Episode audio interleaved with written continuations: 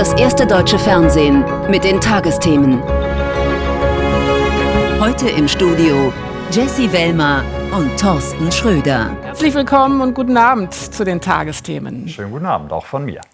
Es gibt ja in diesen Zeiten viele Dinge, um die wir uns sorgen. Mittlerweile auch um etwas, was lange Anlass zur Freude bot. Die Wirtschaft. Da scheint gerade kaum ein Stein auf den anderen zu passen. Die Wirtschaft scheint fast fest gemauert.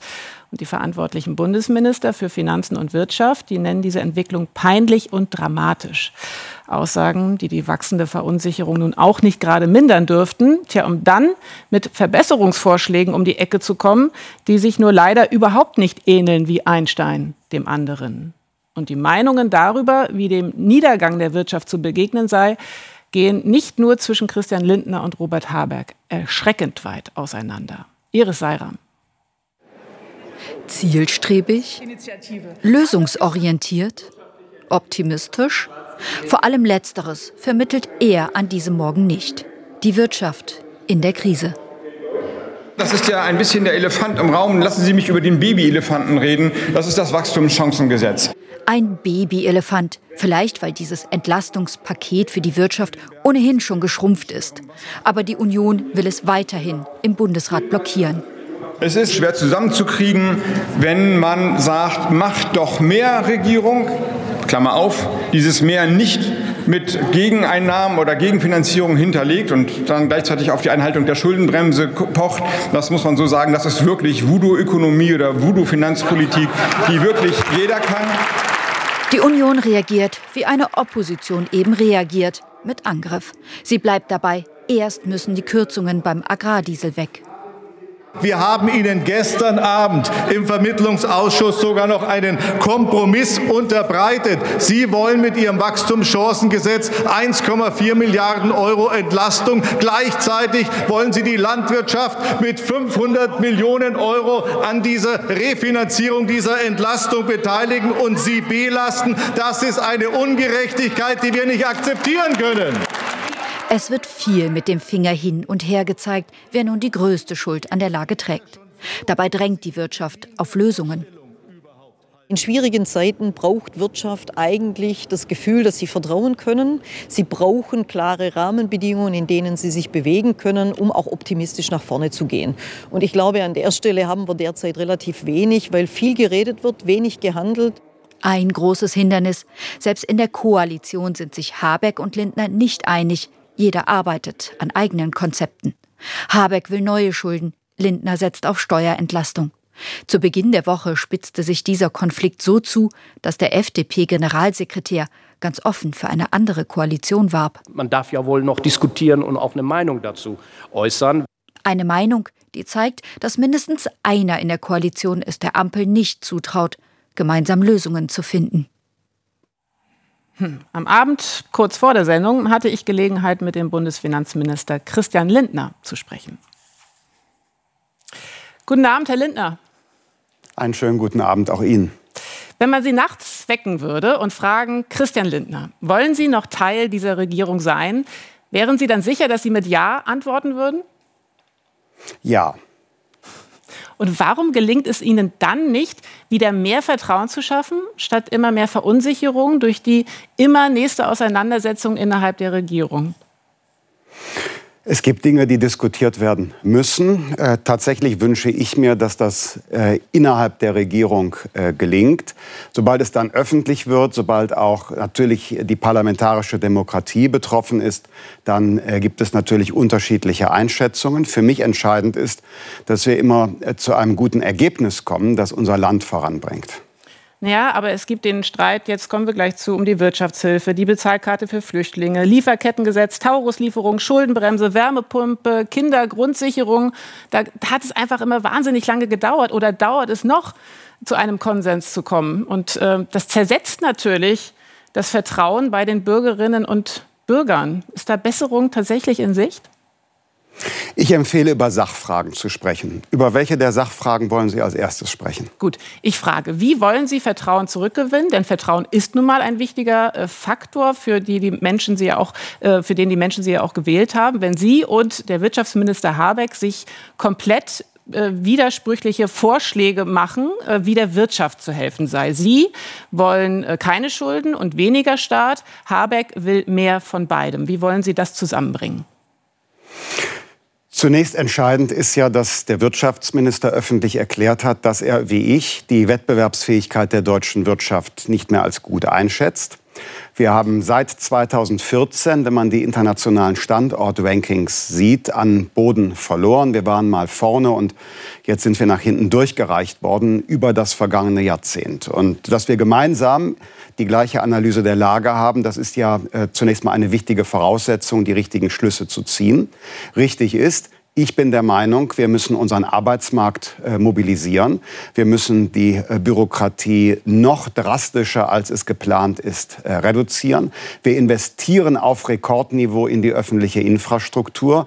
Das müssen wir fortsetzen, im Übrigen auch beschleunigen. Und Deutschland ist zu teuer geworden. Andere um uns herum haben die Steuerlast für die Wirtschaft reduziert. Deutschland über viele Jahre jetzt nicht. Und deshalb auch diesbezüglich müssen wir unsere Standortbedingungen optimieren. Und das kann gelingen, wenn wir in den Haushalten die richtigen Schwerpunkte setzen. Ich jedenfalls bin dazu bereit und ich habe den Eindruck, dass hier eine sehr wichtige Debatte begonnen worden ist in der deutschen Öffentlichkeit die zu einem guten Erfolg führen kann, wenn wir uns äh, rasch auf gemeinsame Maßnahmen verständigen. Sie wollen über Sachfragen sprechen. Wenn Sie bereit sind, wozu sind Sie bereit? Zu einem Kompromiss? Wie könnte der aussehen? Weil ja der Wirtschaftsminister einfach komplett in eine andere Richtung denkt. Ich bin dafür, dass wir das tun, was für den Standort Deutschland das Richtige ist für unsere Wohlstandsentwicklung, für die soziale Absicherung. Dafür müssen wir unser wirtschaftliches Fundament stärken. Tatsächlich haben wir aus den öffentlichen Haushalten Rekordinvestitionen. Also wir investieren mehr Milliarden in Straße, Schiene, digitale Netze, im Übrigen auch die Bundeswehr, wesentlich mehr als äh, vor der Corona-Pandemie, das die Vorgängerregierung getan hat. Woran es in Deutschland mangelt, das sind die privaten Investitionen. Und schauen Sie, es muss einfach internationalen Investoren, es muss dem deutschen Mittelstand einfach Spaß machen in Deutschland erfolgreich sein zu wollen, dann wird hier investiert, weil man von Deutschland aus die Weltmärkte gut erreicht, wenn man hier gute Renditen erzielt. Und daran gebricht es uns, denn wir haben einen Mangel an Arbeitskräften, ja. wir haben zu hohe Bürokratiekosten, wir haben eine zu hohe Steuerlast. Und ja. an diesen Punkten müssen wir drehen. Und im Übrigen, die Schuldenbremse steht ja in unserer Verfassung. Wir zahlen hohe Zinsen für die Staatsverschuldung. Und deshalb empfehle ich eine Form der Wirtschaftsförderung, die kein Geld kostet und die heißt Marktwirtschaft. Tja, da ist nicht so wahnsinnig viel Schnittmenge zu erkennen im Moment, wenn man mit dem vergleicht, Doch. was Robert Habeck Doch. außer Bürokratieabbau zum Beispiel. Ja, jetzt sehen Sie, da kommen Sie ja doch selbst auch schon naja, auf Punkte, wo es Schnittstellen gibt. Ja. Nein, das ist nicht, das ist nicht alles, aber äh, es ist doch auch kein Geheimnis, dass ähm, äh, wir aus unterschiedlichen Denkschulen kommen. Aber jetzt empfehle ich Realismus. Realismus in rechtlicher und politischer Hinsicht. Eine Änderung der Schuldenbremse ist rechtlich und politisch unrealistisch. Wem empfehlen Sie Realismus? Ökonomisch. Robert Habeck? Äh, der Regierung, der deutschen Öffentlichkeit, äh, uns gemeinsam. Ähm, es ist nicht realistisch, die Schuldenbremse zu ändern. Und angesichts der Zinsen, die wir zahlen, 36 Milliarden Euro im Jahr, ist es auch ökonomisch nicht klug. Gerade wenn man doch private Investitionen anschieben will, in Zukunftstechnologien, in neue Arbeitsplätze in Deutschland, mhm. dann muss man doch das Umfeld für die Wirtschaft verbessern. Denn es soll doch nicht so sein, dass der Staat mit geliehenem Geld Subventionen zahlt an die Wirtschaft, ja. sondern die Wirtschaft soll auf den Weltmärkten erfolgreich sein, damit unser Staat finanziert wird. Ja. Ich will noch mal zu dem Punkt Glaubwürdigkeit. Um, um, den geht es Ihnen ja auch. Das merke ich ja, wenn Sie reden, auch in Sachfragen. Ihr Generalsekretär Gieserei arbeitet nicht gerade so am guten Image der Koalition. Er hat öffentlich von einer Koalition mit der Union geschwärmt. Kurz mal überlegt, wie das draußen ankommt in Sachen Vertrauen und Glaubwürdigkeit? Die Parteivorsitzende von Bündnis 90, die Grünen, hat gesagt, schwarz Grün sei eine Option. Der Generalsekretär der FDP hat dann äh, öffentlich geäußert, In der Wirtschaftspolitik gäbe es Schnittmengen zwischen Union und FDP. Ich möchte mich an solchen Debatten nicht beteiligen. Für mich ist entscheidend, was erreichen wir für das Land. Und ehrlich gesagt, ich hätte auch an der CDU Dinge zu kritisieren. Und auf der anderen Seite gibt es auch Schnittmengen mit den Grünen. Ich glaube, das führt uns nicht weiter. Ja, und wahrscheinlich würden sich die Leute darüber freuen, wenn ähm, die Regierung ein bisschen mehr von sich selbst schwärmen würde als von anderen möglichen Koalitionspartnern. Da stimme ich Ihnen, da stimme ich Ihnen im Übrigen zu. Mhm. Und deshalb ist mein Rat, halten wir uns doch einfach an das, was vereinbart ist. Und die Leitplanken des Koalitionsvertrags, die Voraussetzung dafür, dass die FDP überhaupt in diese Ampelkoalition eingetreten ist, das war, die Schuldenbremse steht, weil wir nicht auf Dauer auf Kosten der Zukunft leben können. Und es gibt keine Steuererhöhungen, sondern Steuerentlastungen. Dazwischen ist ja alles diskussionsfähig und muss auch besprochen werden. Aber pacta sunt servanda. Und deshalb muss es aufhören, fortwährend öffentlich den Koalitionsvertrag in Frage zu stellen. Vielen Dank für dieses Gespräch, Bundesfinanzminister Christian Lindner. Dankeschön. Ich danke Ihnen sehr. Der 24. Februar vor zwei Jahren, ein schwarzer Tag in der Geschichte der Ukraine. Russland überfällt das Land und bereitet seine Soldaten schon da auf die Siegesparade vor. Von Norden, Osten und Süden marschiert russisches Militär ein. Kiew soll so schnell wie möglich eingenommen werden. Städte zerfallen zu Schutt, Tausende sterben. Aber die Ukraine wehrt sich. Und anders als es Moskau erwartet hatte, wehrt die Hauptstadt die Angriffe ab. Auch den auf den Flughafen Kiew Hostomel. Vassili Golot hat in dem Ort Hostomel einen Mann getroffen, der davon eigene Filmaufnahmen hat. Hostomel, ein Vorort von Kiew. Noch immer erinnern zerstörte Gebäude an das, was sich hier vor zwei Jahren ereignet hat. Am Morgen des 24. Februar landen in Hostomel russische Militärhubschrauber. Russland versucht, die ukrainische Hauptstadt schnell zu erobern. Es sind die ersten Stunden des russischen Angriffskriegs gegen die ganze Ukraine. Hubschrauber flogen hier lang. Ich dachte nicht, dass sie ausländisch sind, aber dann sah ich die Markierung mit den russischen Sternen. Alles in mir konnte nicht glauben, dass das ein Krieg ist. Weil es keinen Grund dafür gab. Wir haben keine Aggression gegenüber Russland gezeigt. Wir lebten friedlich. Und dann ist uns das passiert.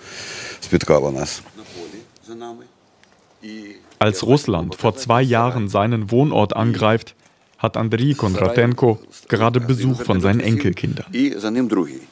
Auch über dieser Straße kreisten zwei Hubschrauber. Gleichzeitig schossen sie mit Raketen auf Kiew und meine kleinen Enkel, zwei und anderthalb Jahre, sagten, Opa, schau mal, ein Feuerwerk. Es herrscht Krieg direkt vor ihren Augen. Sie nehmen Videos auf. Kondratenko geht einkaufen, will seine Familie mit dem Nötigsten eindecken. Die erste Nacht verbringen sie im Keller. Hier standen damals keine Schränke. Wir haben Betten reingestellt, Stühle und haben zuerst hier geschlafen. Dann rollen russische Militärfahrzeuge in Hostomel ein. Aufnahmen von Überwachungskameras zeigen, wie russische Soldaten gezielt auf Zivilisten schießen. Zu diesen und weiteren Kriegsverbrechen laufen international Ermittlungen. Über einen Monat lang besetzten russische Soldaten die Stadt. Was Andriy Kondratenko sieht, als er zum ersten Mal nach dem Abzug russischer Truppen durch Hostomel geht, wird er nie wieder vergessen. Ich gehe zu einem Auto. Der Mann wurde erschossen, das war offensichtlich. Zerbrochene Scheiben, er liegt auf der Beifahrerseite. Am Steuer sitzend, aber rübergekippt. Auf dem Rücksitz ein Baby in eine Decke gewickelt. Und es ist unversehrt. Das Baby ist verhungert. Auch wenn vieles in den Vororten der Hauptstadt wieder aufgebaut ist, bleibt die Erinnerung. Kondratenko ist wichtig, sagt er uns, dass die Welt nicht vergisst, was es für Zivilisten bedeutet, wenn Russland ukrainische Städte angreift und besetzt. Der Bürgermeister seiner Stadt wurde ermordet. Nachbarn und Freunde. Seine Familie hat überlebt. Gott habe sie beschützt, sagt der tiefgläubige Mann. Das Haus seiner Schwiegermutter wurde bei russischen Angriffen vollständig zerstört. Sie wohnt jetzt bei ihren Kindern. Zwei Jahre nach Beginn des russischen Angriffskriegs versuchen sie in Hostomel ihren Alltag zu leben. Doch ihr Leben bleibt vom Krieg geprägt. Zuletzt gab es für die Ukraine herbe Nachrichten von der Front. Im Osten des Landes, im Donbass-Gebiet, wird seit Monaten um jeden Meter gekämpft und nun musste Kiew die Stadt Avdiivka aufgeben. Das ist nicht nur ein symbolischer, sondern auch ein moralischer Verlust. Wassili Golod in Kiew. Wassili, der russische Angriffskrieg auf die Ukraine dauert nun knapp zwei Jahre. An welchem Punkt siehst du das Land im Moment?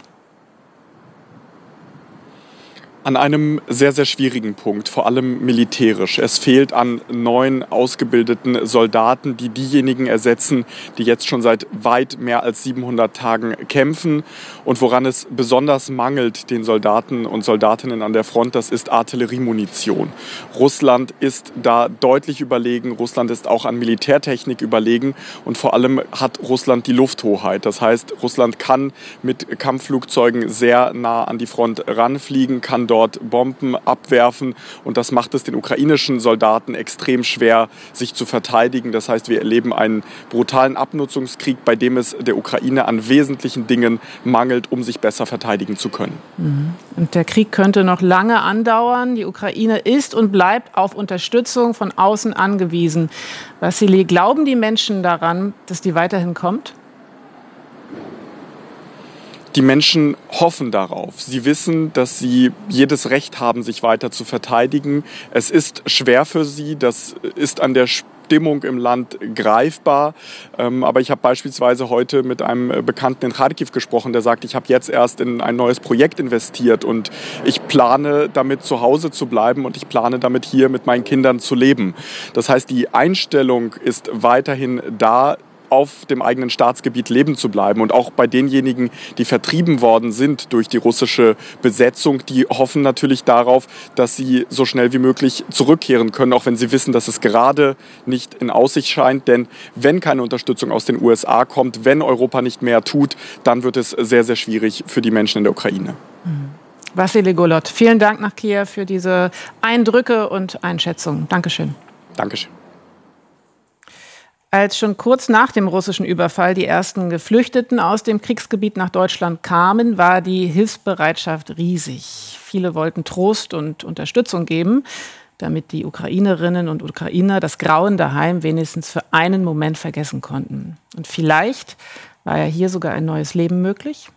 Mehr als eine Million von ihnen lebt in Deutschland, aber haben sie auch ein Stück neuer Heimat gefunden? Oder ist die Sehnsucht nach Zuhause zu groß obwohl dort Krieg ist. Aus Hamburg berichtet Anna Maron.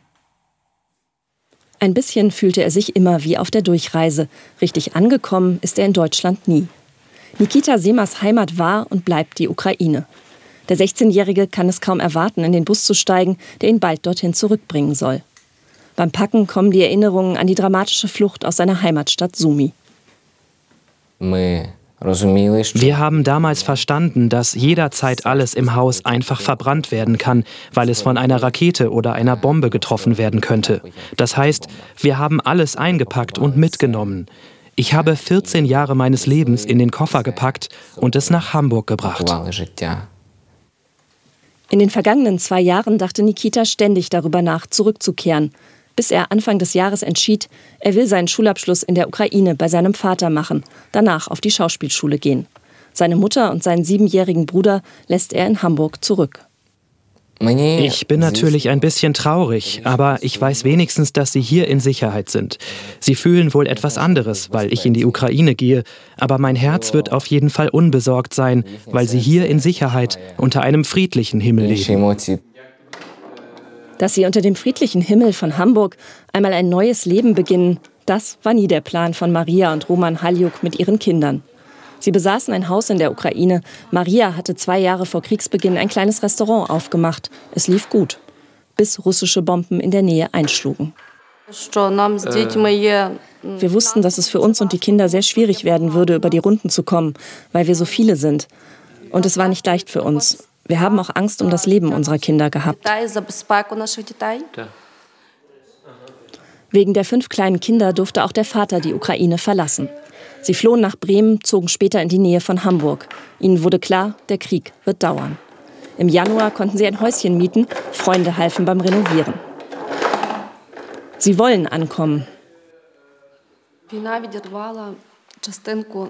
Aber der Krieg hat ein Stück von uns herausgerissen, ein Stück unseres Lebens, das leider in der Ukraine geblieben ist. Und wir verstehen, dass unsere Familie dort geblieben ist. Es hat sich so ergeben, dass wir gegangen sind, obwohl wir nie irgendwo hingehen wollten. Für sie führt kein Weg zurück. Sie wollen noch besser Deutsch lernen, unbedingt hier arbeiten. Er in seinem Beruf als Tischler, sie will Erzieherin werden. Wir denken äh, heute in Deutschland bleiben. Für die Kinder, nicht ständig unterwegs zu sein, sondern anzukommen und einfach ein bisschen zu leben. Für Nikita ist es eine Abschiedsfeier. Seine Freunde hat er mit seinem Entschluss zu gehen überrascht. Ihre Sorgen wollen sie sich heute nicht anmerken lassen. Es gibt viel Konfetti und ein paar Socken. Ich werde bald in Sumi in der Sonne stehen und mir diese Socken ansehen und mich an den Hamburger Regen erinnern. Er geht, sie bleiben. Ihre größte Hoffnung, ein Wiedersehen in einer befreiten und friedlichen Ukraine. Sensibel zu sein für gesellschaftliche Entwicklungen, den richtigen Ton zu finden in großen Debatten, das ist der katholischen Kirche oft genug nicht leicht gefallen und manchmal hat sie dabei auch den richtigen Moment verpasst. Diesmal aber will sie auf gar keinen Fall zu spät dran sein. Nach den Protesten von Hunderttausenden für die Demokratie und gegen Rechtsextremismus auf den Straßen in ganz Deutschland meldet sich nun die Deutsche Bischofskonferenz zu Wort warnt vor Rechtsaußen, benennt dabei klar die AfD und stellt fest, rechtsextreme Parteien und solche, die an ihren Rändern wuchern, seien für Christen nicht wählbar. Christian Wölfel und Antje Dechert. Heute Morgen in Friedberg bei Augsburg. Stadtpfarrer Steffen Brühl berichtet von seiner ersten Demonstration. Ein Treffen von Rechtsextremen und zwei AfD-Landtagsabgeordneten im Nachbarort trieben ihn und rund 2000 Menschen im Januar auf die Straße. Gegen Rechtsextremismus und für die Würde des Menschen. Jeder Mensch hat diese Würde, die kann man mit Füßen treten, aber die ist unverlierbar. Und deswegen mussten wir hatten wir zumindest das Gefühl von unserer Gemeinde aus, das auch öffentlich sagen. Brühl erhofft sich von den katholischen Bischöfen ein klares Statement und das bekommt er dann auch, eine einstimmig beschlossene Erklärung. Rechtsextreme und Rechtspopulisten wie die AfD seien für Christen nicht wählbar. Auch ein Engagement dort schließe sich aus. Ein Statement, das die AfD so nicht hinnehmen will, man werde den Vatikan einschalten. Ich ähm, kann Ihnen sagen, dass von meinem Büro aus auch der Kontakt zu Rom gesucht wird. Also wir werden schauen, dass die in Rom gut informiert sind über all das, was die katholischen Bischöfe hier umtreiben. Die Erklärung ist weitreichend. Wer rechtsextreme Parolen schwinge, sei für die katholische Kirche nicht tragbar. Weder als Haupt- noch als Ehrenamtlicher. Im katholischen Arbeitsrecht ist dies längst für Beschäftigte geregelt, auch wenn das nicht sofort eine Kündigung bedeutet. Man wird mit den Menschen sprechen, man wird ihnen sagen, du weißt das, wie war die Äußerung zu verstehen? Nimmst du die Äußerung zurück? Ist das deine grundlegende Meinung, die du auch weiter vertrittst und auch politisch äh, vertrittst? Also man muss ja ein Gespür dafür bekommen, welches Gewicht hat das. Dafür gibt's bewährte arbeitsrechtliche Schritte. Bei Ehrenamtlichen geht das nicht so einfach. Man darf nicht wegen der Parteimitgliedschaft in der AfD zum Beispiel jemand vom Ehrenamt ausschließen. Es müsste immer noch ein faktisch antisemitisches oder rassistisches Verhalten hinzukommen. Dann hätte man eine sichere Rechtsgrundlage. Am Abend in Friedberg sehen sich Ehren- und Hauptamtliche durch die Bischöfe bestärkt. Doch wegen seiner öffentlichen Aussagen wird der Stadtpfarrer auch kritisiert. Ähm, heute kamen auch E-Mails, ähm, in denen dann gestanden ist, ähm, ich werde mein, meine Kinder nicht taufen lassen aufgrund der Interviews, die sie geben. Ja, also solche Erfahrungen mache ich schon. Er wolle auch mit diesen Menschen den Dialog suchen, sagt Steffen Brühl, selbst wenn es schwierig sei. Ein Anliegen, das auch die Bischöfe in ihren Text aufgenommen haben. Das Wort der Bischofskonferenz und welche Folgen es haben muss, dazu hat Tillmann Kleinjung, Leiter der Kirchenredaktion beim Bayerischen Rundfunk, diese Meinung. Dieser Appell ist ein Weckruf in die Gesellschaft, denn er kommt von einer Institution, die sich aus guten Gründen schwer tut mit parteipolitischen Positionierungen. Nun sprechen die Bischöfe erstmals explizit einer Partei im Bundestag die Wählbarkeit ab. Völkischer Nationalismus und Christentum sind unvereinbar. Damit setzt die katholische Kirche auch andere gesellschaftliche Akteure unter Zugzwang, die evangelische Kirche, Sportvereine, die Wirtschaft. In der katholischen Kirche sind knapp 25 Prozent der deutschen Bevölkerung Mitglied. Sie ist der Querschnitt dieser Gesellschaft. In ihr engagieren sich AfD-Mitglieder, AfD-Funktionäre. Auch hier spricht die katholische Bischofskonferenz unmissverständlich. Die Verbreitung rechtsextremer Parolen ist mit dem ehrenamtlichen Dienst in der Kirche unvereinbar. Nur wie soll man im katholischen Gemeindealltag mit dieser Maßgabe umgehen? Da bleibt das Papier leider vage. Die AfD besetzt Themen, die auch und besonders konservativen Katholikinnen und Katholiken am Herzen liegen. Der Schutz des ungeborenen Lebens, der Kampf für die klassische Familie, was auch immer damit gemeint ist. An diesem Punkt ist die Versuchung besonders groß, mit den selbsternannten Verteidigern des christlichen Abendlandes gemeinsam Position zu beziehen. Zum Beispiel bei Anti-Abtreibungsmärschen. Da sah man in den letzten Jahren regelmäßig katholische Würdenträger. Wenn es die katholische Kirche ernst meint mit der Abgrenzung, muss klar sein, wo AfD-Parteigänger marschieren, haben katholische Bischöfe, Pfarrer, alle Katholikinnen und Katholiken nichts zu suchen. Die Meinung von Tillmann Kleinjung. Als im Herbst 2011 herauskommt, dass Neonazi-Terroristen mehr als zehn Jahre lang durch Deutschland gezogen sind und Menschen mit Migrationshintergrund erschossen haben, wird schnell klar, wie sehr Sicherheitsbehörden versagt haben. Eine Mordserie des NSU und der Verfassungsschutz ahnungslos, wie sich bei den Untersuchungen herausstellte. Eines der Opfer war Mehmet Turgut, der 2004 in Rostock erschossen wurde und an den mit dieser Gedenkstätte dort erinnert wird. Das Erinnern ist zugleich Appell, gerade jetzt rechtsextremen Gedanken keinen Platz zu lassen. Hannes Opel war mittendrin in Rostock und hat auch erfahren, wie schwer es sein kann, eine Straße umzubenennen. Zwischen Plattenbauten, Parkplätzen und Einfamilienhäusern erinnern zwei Bänke aus Beton an Mehmet Tugut. Vor 20 Jahren wurde er hier im Neudürkower Weg von der Neonazi-Gruppe NSU ermordet. Schechmus Atay Lichtermann kommt oft an diesen Ort. Ich weiß, dass es äh, eine kleine Imbissbude war, so eine Container. Ähm, und hier war Eingang, soweit ich mich noch erinnere. Genau, Mr. Kebab. Ja, ja, so kenne ich ihn. Also so sah er auch aus.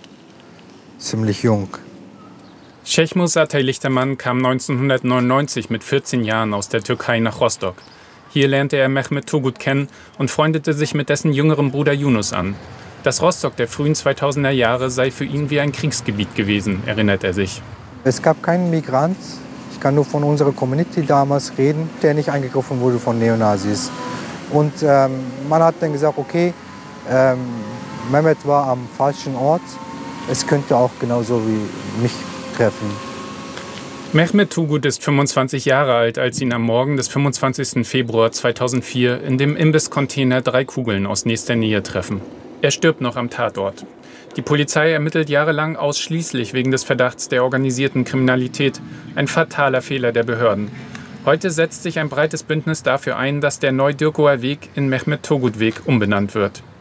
Wir hatten die Hoffnung, dass es jetzt passiert und zwar auch so 20. Jahrestag vielleicht. Wir hatten deshalb die Hoffnung und auch Familie Turgut, wenn sie jedes Jahr hier sind, merken sie, dass Politik sehr stark hier vertreten ist. Und sie können einfach nicht verstehen, wenn Politik dahinter steht, warum die Straße nicht umbenannt wird. Bereits im Jahr 2012 wurde ein erster Antrag auf Umbenennung des Weges vom zuständigen Ortsbeirat abgelehnt. Regine Lück ist Präsidentin der Rostocker Bürgerschaft. Der Streit um die Umbenennung des Neudürkower Wegs hat ihre Amtszeit begleitet. Die Gründe für die Ablehnung, fehlende Informationen zur Person Mehmet Turgut, zu hohe Kosten, Zweifel an der Verhältnismäßigkeit.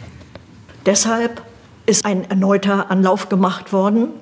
Und wiederum ist es so, dass der zuständige Ortsbeirat gesagt hat, nein, wir möchten das nicht, weil auch Anwohner keine Umbenennung ihrer Straße möchten. Das müssen wir akzeptieren. Und ich finde, wir sind jetzt auch wirklich an einer, wenn man so will, Sackgasse angekommen, wo sich nichts mehr bewegt. Zurück in der Sackgasse im Stadtteil Teutenwinkel. Dem Anwohner Nikolaus Peter Bittner ist das Denkmal vor seiner Haustür wichtig. Im Jahr 2014 hat es die Stadt am ehemaligen Tatort errichtet. Als Erinnerung, dass Leute, die da eigentlich nichts mit zu tun haben, daran erinnert werden, es hat solche, Entschuldigung, Idioten gegeben, die sowas gemacht haben. Ja, wir halten auch sehr wichtig, ne, diese Begegnungen, dass man sich austauscht ja. und nicht übereinander redet, sondern miteinander, dass man Verständnis hat. Das ist sehr wichtig. Mhm. Rostock hat sich verändert, sagt Tschechmus Atay Lichtermann. Jedes Jahr versammelt sich ein breites Bündnis aus Zivilgesellschaft und Politik zum Gedenken in Teutenwinkel. Doch ob die Stadt bei der Umbenennung aus der Sackgasse kommt, bleibt offen. Vielleicht, so ist aus der Bürgerschaft zu vernehmen, wird es den Mehmet Togut-Weg bald in einem anderen Stadtteil geben. Und jetzt weitere Nachrichten vom Tage mit Thorsten. Der Bundestag hat über weitere militärische Hilfen für die Ukraine abgestimmt. Die Abgeordneten billigten mehrheitlich einen Antrag der Ampelfraktionen, der die Lieferung von zusätzlichen weitreichenden Waffensystemen vorsieht. Ein Antrag der Unionsfraktion, in dem auch der Marschflugkörper Taurus explizit genannt wurde, fand keine Mehrheit. Die FDP-Politikerin Strack-Zimmermann votierte als einzige Abgeordnete der Ampelfraktionen für den Unionsantrag. Die Mutter des verstorbenen Kreml-Kritikers Nawalny hat nach tagelangem Warten Zugang zum Leichnam ihres Sohnes erhalten. Es wurde ihr nach eigenen Angaben aber nicht erlaubt, den Toten mitzunehmen und sich um die Beerdigung zu kümmern. Die russischen Behörden drängten sie dazu, einer geheimen Bestattung zuzustimmen, sagte Ludmilla Nawalnaja.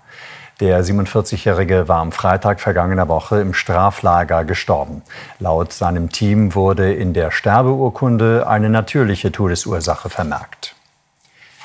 Mercedes-Benz will auch über das Jahr 2030 hinaus Verbrennungsmotoren herstellen. Eigentlich hatte der Konzern geplant, von da an nur noch voll elektrische Autos zu verkaufen. Grund für den Strategiewechsel sei die mangelnde Nachfrage nach Elektromodellen. Mehr dazu von Markus Görner. 2023 war kein gutes Jahr für Mercedes-Benz. Kriege, Sorgen und schlechte Stimmung zwischen Europa, den USA und China. All das belastet ein Unternehmen wie Mercedes, dessen Gewinne 2023 um 2 Prozent geschrumpft sind. Hinzu kommt, dass die Nachfrage nach E-Autos geringer ausfällt als erwartet. Deshalb hält Mercedes-Benz am Verbrenner länger fest als geplant. Als neues strategisches Ziel nannte Vorstandschef Ola Kelenius einen Anteil von bis zu 50 Prozent bei elektrischen Autos bis 2030. Ab 2035 sollen gar keine Autos mit Verbrennungsmotor mehr als Neuwagen in der EU zugelassen werden. Das haben die EU-Staaten im März des vergangenen Jahres endgültig beschlossen. Aber es gibt eine Ausnahme für synthetisch hergestellte Kraftstoffe, auch bekannt unter dem Namen E-Fuels. Auf diesen Kompromiss hatte die Bundesregierung gedrängt. Der SC Freiburg hat das Achtelfinale der Europa League erreicht. Die Mannschaft von Trainer Christian Streich gewann 3 zu 2 nach Verlängerung gegen den RC Lens aus Frankreich. Fritz Puppel, Mitbegründer einer der erfolgreichsten DDR-Rockgruppen, ist tot. Wie erst jetzt bekannt wurde, starb der Gitarrist und Komponist der Berliner Band City bereits am 10. Februar. Er hatte die Band 1972 mit Schlagzeuger Klaus Selmke gegründet und spielte dort bis zur Abschiedstour 2022. Hits waren Am Fenster, Wand an Wand und Glastraum. Puppel wurde 79 Jahre alt. Auf volle Kraft voraus wollte das Wetter heute vor allem im Norden dahin jagen, Carsten. Wie dolle wird's denn nun? Es wird noch ein bisschen zulegen, vor allem im Norden, während im Westen so ein bisschen der erste Schwung vorbei ist. Und da hatten wir schon ordentliche Windgeschwindigkeiten in Arnsberg im Sauerland in Nordrhein-Westfalen. 107 Kilometer pro Stunde, das ist Windstärke 11. Auf dem Brocken im Harz gab es sogar über 140 Kilometer pro Stunde. Und etwa ab Mitternacht kommt das Tief hier über der Nordsee in Richtung Deutsche Bucht voran und bringt dann wirklich für den äußersten Norden und Nordwesten nochmal enorme Windgeschwindigkeiten. Im Norden Niedersachsens auf den ostfriesischen Inseln können es 120 120, 130 Kilometer pro Stunde werden und dann nach Mitternacht etwa gegen 2, 3 Uhr morgens, vor allem in Nordfriesland. Da sind möglicherweise sogar 130 bis 140 Kilometer pro Stunde möglich. Die höchsten Windgeschwindigkeiten erwarten wir für Helgoland. Aber eben, sobald man ein paar Kilometer landeinwärts vorankommt, schwächt sich der Wind dann auch ab. Und morgen früh wird alles vorbei sein. Morgen Mittag liegt dieses kleine Tief dann nämlich schon über Norwegen. Und bei uns ist der Weg frei, dass so ein bisschen frische Meeresluft Richtung Deutschland vorankommen kann. Aber auch mit Wolkenlücken. Und das heißt eben tagsüber auch mal Sonnenschein. Wir sehen hier noch diesen abziehenden Regen heute Nacht. In der zweiten Nachthälfte zieht er nach Dänemark weiter. Dann wird auch der Sturm kein Thema mehr sein. Außerdem Regen im Süden Deutschlands am Alpenrand oberhalb von 800, 900 Metern auch Schnee. Dann morgen Nachmittag im Nordwesten ein bisschen Aprilwetter, kurze Schauer oder Gewitter. Aber dazwischen vom Südwesten über die Mitte Richtung Nordosten größere sonnige Gebiete mit nur wenigen Wolken. Die Temperaturen gehen nachts zurück auf 5 bis 10 Grad. In den Bergen und am Alpenrand wird es kälter. Tagsüber meistens 11 bis 13 Grad bei Sonnenschein, sonst 7 bis 10. Und die weiteren Aussichten, ein Mix aus Sonne und Wolken. Und vor allem am Sonntag im Osten wieder wärmer mit bis zu 14 Grad. Carsten Schwanke, vielen Dank dafür. Und wir lassen jetzt mal den Wind aus unserer Sendung und verweisen gerne an die Nachfolger. Und das ist das Lied von Extra 3 mit Satire und Comedy. Morgen sind wir dann wieder da, dann allerdings schon in der Fußball-Halbzeit gegen 21.50 Uhr. Tschüss. Tschüss.